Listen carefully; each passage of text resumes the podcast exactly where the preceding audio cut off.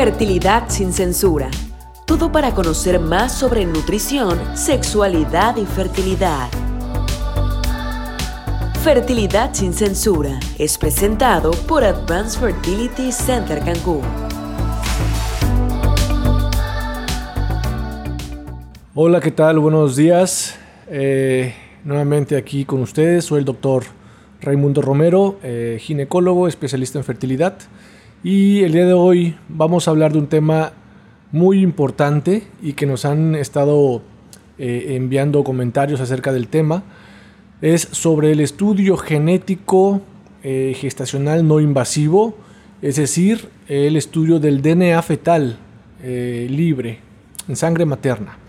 Bueno, primero, ¿qué es este estudio? Vamos a hablar de sus utilidades y etcétera. En este caso, el estudio genético eh, no invasivo fetal es para determinar enfermedades cromosómicas que pudiera estar presentando el feto en este caso. Bien, ¿qué enfermedades genéticas normalmente puede detectar este estudio genético? Bueno, hablamos de las principales trisomías o algunas eh, cromosomopatías dentro del cromosoma 13, el cromosoma 16, 18, 21, 22, que son las más comunes. Eh, síndrome de, Down, que es la trisomía 21, eh, eh, Edwards y algunas de lesiones también del cromosoma sexual. Además, que es muy importante para algunos pacientes que han tenido tres varones y quieren saber el sexo, también nos determina el sexo fetal en este caso con este estudio genético. Eh, ¿Cómo se debe realizar o en qué semana se debe realizar idealmente? Bueno, se debe realizar a partir de la semana 10 de embarazo en adelante. Por supuesto que si nosotros queremos un diagnóstico eh, eh, con anticipación, lo ideal es hacerlo en la semana 10. Bien, antes de la semana 10 nos puede dar eh, eh, baja sensibilidad. Por lo tanto, es ideal hacerlo en la semana 10 o adelante. Se puede hacer, no importa, en semana 15, 20, 25, 30, pero como comentábamos, lo ideal es tener un diagnóstico presuntivo lo más pronto posible. Entonces no es tan, eh, a lo mejor no es tan importante hacerlo una semana 20, 30 cuando ya el bebé es un bebé mucho más grande. ¿Y por qué lo, lo, comento? Porque normalmente cuando lo detectamos en la semana 10 de embarazo, existe la posibilidad en ciertos estados de eh, interrupción del embarazo en el caso de que tuviéramos alguna cromosomopatía que sea diagnosticada.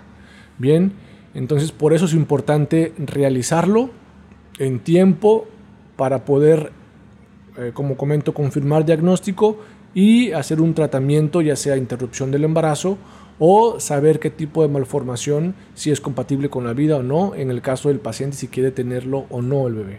Bien.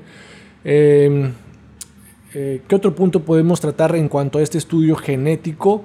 Bueno, normalmente el estudio genético tiene una alta sensibilidad, pero no es 100% sensible. En este caso nos van a decir el porcentaje de riesgo si es alto, medio o bajo en cuanto a presentar alguna cromosomopatía.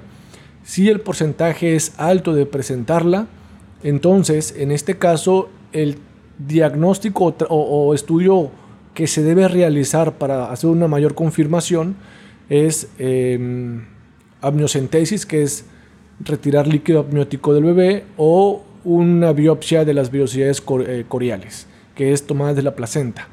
Este normalmente no es un protocolo que se debe realizar porque al hacer este tipo de estudios en los, en los bebés eh, eh, conlleva un riesgo, riesgos de amenaza de aborto o de amenaza de parto pretérmino. Por lo tanto, primero es indispensable hacer este estudio y si se confirma o se tiene un alto porcentaje, confirmarlo con el estudio que les estoy comentando, que es eh, amniocentesis, retirar líquido amniótico o biopsia de vellosidades coriales. Muy bien, eh, y también es importante comentar que este estudio eh, del DNA fetal no es el estudio eh, confirmativo, es decir, no va a, suplementar a los ultrasonidos que se deben de realizar en el primer y segundo trimestre. bien, que también es un tema muy importante a tratar posteriormente, pero comentar que existen estudios genéticos en el primer trimestre que se hacen en la semana 11 a la semana 13.6 y un estudio eh, estructural del segundo trimestre que es entre las semanas 18 y la semana 24. Eh, quiero recalcar este punto, que no es, eh, es decir, si yo me hago el estudio de DNA fetal, ya no tengo que hacerme los demás ultrasonidos, no. Si hacemos el estudio genético es para tener un diagnóstico presuntivo desde la semana 10, pero no suplantan a los ultrasonidos del primero y segundo trimestre. ¿Por qué? Porque existen patologías que son adquiridas durante el embarazo y que, con los ultrasonidos del primero y segundo trimestre las podemos detectar. ¿De qué estoy hablando? Posiblemente del labio paladar hendido, que es una de las principales eh, neuropatías de fetales, ¿sí? que este estudio no nos detecta, por ejemplo y si lo detecta el, ultrasonido estructural del segundo trimestre. Bueno, solo quería eh, eh, comentar este punto que es muy importante. ¿Y em, en qué pacientes se debe realizar? Bueno, eh, ya comentábamos en pacientes que deseen saber como tal si su embarazo se está dando en óptimas condiciones, si su bebé está en óptimas condiciones y cuando es sugerido principalmente cuando se tiene antecedentes de, en familia de síndrome de Down o alguna otra eh, cromosomopatía, ¿sí? o que en su embarazo previo tuvo un embarazo con algún bebé con síndrome de Down. Bien, además de pacientes añosas, hablo de pacientes arriba de 38 años, 40 años, que el, el porcentaje de que se duplique el hecho de presentar una cromosomopatía son mayores. Entonces, en ese tipo de pacientes, son las principales recomendaciones para hacer este estudio genético.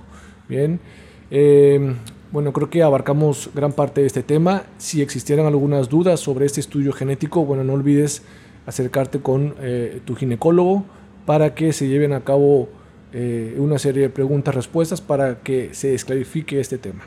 Bueno, quedamos eh, pendientes y les mandamos un saludo a todos los oyentes. Fertilidad sin censura. Hablamos en cada emisión sobre nutrición, sexualidad y fertilidad. Temas de interés que tú necesitas, presentadas por Advanced Fertility Center Cancún.